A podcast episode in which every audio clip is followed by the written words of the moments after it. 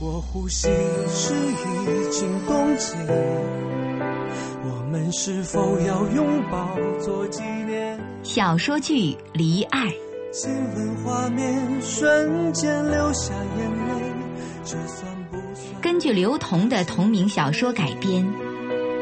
你的名字好像残雪，主播韩长生。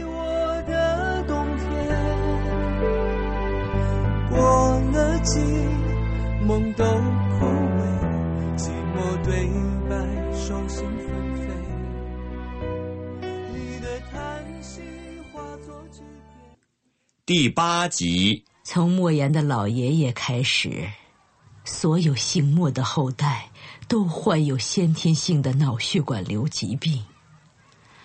莫小鱼的爷爷三十五岁去世。莫小鱼出生时，他的父亲疾病发作，还没到三十岁啊。他的母亲为此离开了家。莫言和莫小鱼都是由重病的父亲一个人抚养。莫小鱼两岁时，父亲就去世了。死的时候三十二岁。这种疾病，无疑是在作为儿子的莫小鱼身上有潜伏啊。唉，只是看何时发作罢了。莫言精心编造的故事情节，是为了让莫小鱼没有面对死亡的恐惧。他一直给莫小鱼的教育是：人只需对自己负责。可没想到的是，连莫言这个女儿也患上了这样的病。在告诉莫小鱼努力生活的同时，他自己却一天一天的等待着死亡。两年前，他来这儿向我告别，说如果有一天莫小鱼或者别的人得知了这一切后，请尽全力帮帮莫小鱼。而那时，他经常性的昏厥，已经显示他的生命不过还有三个月了。唉，康宗的表情有点扭曲，眼泪止不住的滑落下来，镜片上也满是水渍。石老师，你的意思是，莫小鱼的姐姐早就离开了？是的，莫言发病的时候是二十六岁，先天性的脑瘤发作的一代比一代早啊。那具体是？听说是某种脑血管瘤的变种，所以，所以，也就意味着，与莫言同代的莫小鱼，最晚也会在他二十六岁时发病，甚至有可能提前。康纵一字一句的说出来，全身都止不住的在发冷，他无法接受这个事情。是的，所以也请你帮助莫小鱼，这是我最后的请求。石老师站起来朝康纵走过去，伸开双臂，康纵仰起头，泪却还不住的往下流。无论如何，无论如何，我都不能让莫小鱼就这么离开。无论如何，无论如何，我也不能让悠悠失去这个好大哥。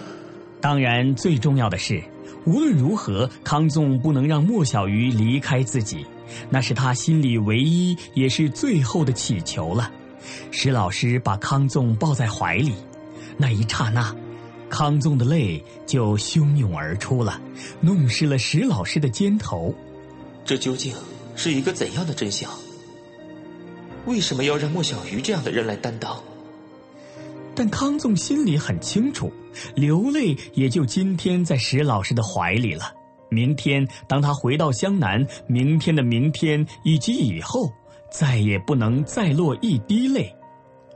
在回湘南的火车上，康纵也做出了自己的决定。回到家，康纵就向他爸爸请教这个病。他爸爸说：“变异性脑血管肿瘤是常染色体显性遗传病，原发于神经主干或末梢的神经轴所鞘的血旺细胞及神经束膜细胞的良性肿瘤，但变种恶性的可能性很大。患者伴随经常性的走路不稳，对事物的距离判别有误。”随着病情的加重，经常性的晕厥，治疗方法，西医只有依靠手术切除，难以彻底根治啊。无论是和做医学教授的父亲交谈，还是连续四十几个小时上网的结果，“暂无根治方法”几个字一直压在康纵的胸口，让他难以呼吸。唯一让他感觉到一点点的希望是。在吉林松原市一处私人医院的姓常的老医生，对变异性脑血管肿瘤的研究已经有些成果。只要有一线希望，康纵也要去做。就在康纵考虑是否要和悠悠沟通的时候，他父亲告诉他：“东京医科大学的神经科的保送已经下来了，立刻办所有的手续。下个月呀，你就要离开中国。”开始正式的留学生活了，这本来是一件值得所有人高兴的事情，只是此刻的康纵怎么也无法提起兴致，康纵的心思都放在了莫小鱼的病上了。还有一个月的时间，一定要把莫小鱼的事情解决，否则……就在康纵坐上回湘南的火车上时，莫小鱼也上了城铁。车里基本已满座，人也是三三两两，格外的多，都希望到令汤度一个悠闲的假期。小鱼坐在上面，车厢里播放的是很少可以听到的单程车票。当然，静谧的音乐让莫小鱼陷入其中，都没了思绪。这首歌十分合时宜的一遍又一遍播放。在陌生的环境听着熟悉的歌曲，让小鱼也产生了一种想认识列车员的心情。原来你和我也是一样这样的心境。莫小鱼看过悠悠曾经画过的一幅画：地铁上，车窗外透过七彩光芒，穿校服的少女坐在车厢的角落里，仰头倾听经过城市的声音。画上有小小的文字：人的一生。都是买了单程的车票，继续坐，一直坐，风光多好啊！那是悠悠的愿望，不希望回头，希望一直前进，终会抵达目的地，也是他的愿望。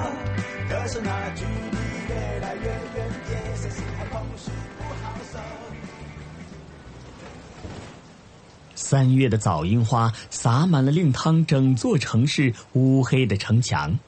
悠悠第一次从令汤回来，画了九张樱花的风景画，满幅灿烂的花朵，笔触细腻，画出了风的走势。悠悠正在自行得意的时候，莫小鱼冷不丁说了句：“越灿烂的樱花，需要换取越多的生命。”悠悠不动声色。心里却听得毛骨悚然。你们学中文的，也学人家动漫社来这套。每年春天，空气湿润成绿色的帷帐，人和人交错奚落的行走，低声言语。莫小鱼还记得小时候问姐姐的话：“姐姐，爸爸妈妈呢？”生来就没有。莫小鱼问了又问，到了十二岁开始不再问。他知道他是有父母的，只是姐姐从来不会告诉他。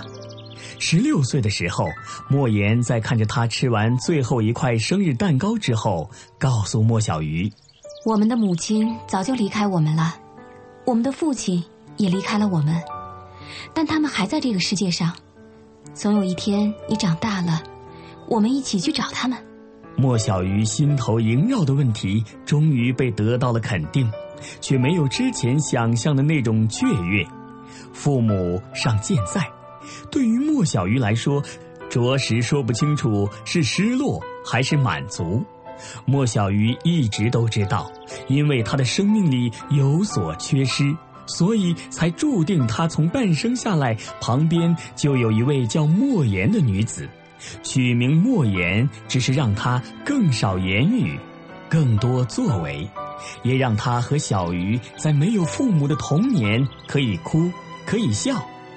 莫言不像其他女孩那样为了一套漂亮的连衣裙而哭泣，她可以穿着莫小鱼的校服笑到花般灿烂，可以在没有洗衣机的情况下坚持让莫小鱼每天换上一双干净的袜子。上天是公平的，莫小鱼只能说给自己听，然后自己附和。莫言的信每周如期而至。只是那时莫小鱼还不知道这是他最后一封。青春最为盛开的季节，他是一直安静陪伴莫小鱼的爱人。十二月，莫言信里淡淡告诉他：去日本读书未果，工作未知，左眉开始稀疏，简报丢失，所租院子里唯有午睡低语的母鸡，一个人感到孤单，开始哭泣。那些势必与从前决裂的日子，定有支离破碎的阵痛和藕断丝连的友谊。于是，认定最为昂贵的香水，该是那一季给小鱼的生日礼物。阿玛尼的黑香水，是不肯放弃黑白两色的纯粹与清明。擅长水调，不过期待冰冷的考场里有些些温暖的味道，成全跋山涉水的友谊。今日，湘南。他依旧踮着脚摘拾他的梦想。莫言于两千年十二月，隔着万里的莫言，好似仍然可以亲吻到小鱼的脸。莫小鱼想象着年幼的他们在海边俯下身子玩沙的情景，触动了鼻头的酸楚。有时候，他也不禁深刻的想：人和人的交往，究竟算些什么呢？单纯靠感情，还是要附加外带的东西。莫言说要去找父亲，说了三年。莫小鱼以为只是玩笑而已，没想到后来他真走了，淹没在万千留学的人中间，竟没有了特色。黑色有荷花纹路的衣服，一头飞扬的长发。莫言说。到日本的冬天寒冷，服装又太贵，希望你能够帮他物色几件衣服回去。另外，请加两件你自己小时候的衣服过来。如果遇见了父亲，可以给他，让他温暖。于是，穆小鱼从早晨九点的屋子里走出来，步履轻快，一身落寞的穿行于新上架的服装之间。多少人对他侧目相望，也抵不过他黑框眼镜之后的满足。莫言躺在国内某个深山疗养院的病床上，手中握着辗转了两道才到莫言手里的由小鱼给他寄来的衣服。他托日本的朋友收到后再转寄回国，是不想让莫小鱼知道自己的病情，哪怕他的生命还有一年。他也不希望小鱼像自己过早就知道生命的节点，过早的背负恐惧。一个月之后，才收到莫小鱼寄过来的他的小时候的衣服，看着右肘上的补丁，他默默流泪。对不起，小鱼，姐姐不能陪你走下去了。莫言已经神志不清，只记得流泪，流泪。不停的流泪，只模糊的看到莫小鱼小时候的衣服，上面是他们的共同童年。他还知道自己已经没有办法再给弟弟再写任何一封信。这次的衣服算是他与他的诀别。他想起某天日本发生了轻微的地震，莫小鱼想到莫言或许的恐慌。他托第二天要去日本的同学的朋友的父亲带了一封连夜赶出来的信，只是担心莫言在日本出事。一个月后，莫言的回信只有一句话：“我没事。”走在街上，正回忆往事的莫小鱼，被簌簌掉落的樱花打断了思维。樱花随着风一簇簇的落下，溅起粉红雪花。令汤每年都有一场盛大的樱花季，那是每个三月的最后一场风，从古城的山后隆隆而来，整个山上的樱花树都变得颤颤巍巍。游客分批站在他们各自的理想地点，等着这场山风的降临。风不是狂啸而来，而是从这片樱花树的顶端刮过，一遍又一遍回转。樱花一点一点被挣脱，参与在风的晃荡之中。莫小鱼高一第一次看的时候，被这样的景象震到发呆。喃喃自语：“生命消失，居然会如此壮观。如果能够这样灿烂的离去，未免不是一件好事。如果人是这样离开的，会是一件好事吗？”莫小鱼其实很想就此当面问莫言，但一定不会有答案的。他一直在想：人要怎么才会有好的结果呢？是消失最后的灿烂？还是输的消失不见，而留一地的美好呢？令汤饭店在半山腰，一栋一栋独自裂开，人们都轻轻的走着，说话轻声细语。酒会定在七点饭店的一号大厅，下午三点，小鱼与布丁约好了在大厅见面。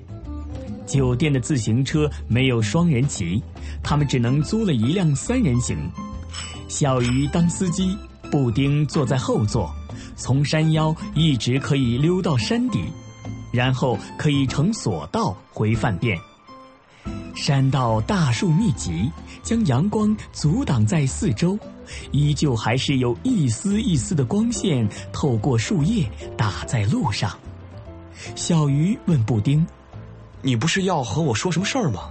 布丁坐在后座，想了半天，挤出来一句话：“啊，的确是有事儿，不过似乎我问起来显得有些古怪。”你怎么了？莫小鱼一踩刹车，布丁整个人就朝莫小鱼身上靠过去，莫小鱼脸又红了。哎，哎呦，你每天脸没事瞎红个什么劲呢？哎，真是的！赶紧赶紧，继续给我骑，我有事要和你说。好吧，你说吧。莫小鱼一脚蹬下去，前面就成了无边无际蔚蓝的天空。布丁用不可抑制的语气问莫小鱼：“啊，如果我爱上康纵，嗯，你？”觉得有戏吗？莫小鱼在心里不断的重复着：“是听错了吗？这句话等同于，如果我爱上康颂，你觉得有戏吗？这句话也等同于，如果我爱上康颂，你觉得有戏吗？它就等同于，如果我爱上康颂，你觉得有戏吗？”莫小鱼把这句话在心底一遍又一遍的仿佛诵读，过了那么久才想明白，曾经和自己约好考同一个大学、有些暧昧关系的布丁，现在喜欢上了和自己在大学里最好的兄弟康纵，而且布丁在问：如果他喜欢康纵，康纵是不是会喜欢他？莫小鱼在心底小声的问自己。如果他们俩在一起，会怎么样呢？谁会怎么样？康总和布丁会怎么样？悠悠会怎么样？其实我想问的是，我会怎么样？不，当然不会怎么样。康总可是我最好的兄弟啊。相比之下，莫小鱼选择了康纵是我最好的兄弟来回答自己的问题。而不是布丁是我最好的朋友来回答这个问题。布丁在他的背后不停的敲击着莫小鱼的背。小鱼，你哑了？那一下一下有节奏的敲击，让莫小鱼感到这是一件棘手的事情。莫小鱼，我问你，你喜欢过我吗？布丁的问题让莫小鱼更乱了。莫小鱼在想：是回答现在还喜欢呢，还是一直就喜欢呢？或者，或者只回答喜欢过呢？于是莫小鱼回答：“嗯，当然了。”莫小鱼希望布丁继续问：“嗯，那现在呢？”可惜布丁没有。他问的是：“那你喜欢我什么？”莫小鱼一边骑单车一边老实的回答：“喜欢你的一切。”布丁不依不饶：“嗯，哎哎，抽你！这么不明确。可是你说，他也会喜欢吗？”莫小鱼在心里默默的想着：“布丁。”你是想把我莫小鱼逼死吧？如果悠悠在的话，一定会一脚把布丁从单车后座踹下去，然后再拿脚在他脸上踩个十几脚，踩成猪头三的呀。他，布丁指的是康纵吧？穆小鱼想了一会儿，终于回答：“ 当然，我喜欢的没有理由他不喜欢，而且你真的很优秀，而且可爱。康纵还在我面前表扬过你呢。”莫小鱼的回答越来越不在状态，甚至编造出了康纵在他面前表扬过布丁的说法来。但面对自己最要好的两个朋友，他从小就养成的善良起到了致命的作用。所以，如果康纵不要我的话，那你会帮我吗？当然会。你说，你就说怎么帮吧。多帮我说说我的优点。可是，如果他还不同意怎么办呢？那他不要的话，那那我就要了。莫小鱼一个头两个大，啥话都敢说了。他知道再不说也没机会说了，不趁着开玩笑说出来，就再没机会了。布丁眉梢顿时变得像出了花儿一样。行，那咱们说定了。你的名字好像残雪。刚才您听到的是小说剧《离爱》。主题歌《爱比雪更冷》，作词刘同，作曲郭雨生。你的叹息化作句。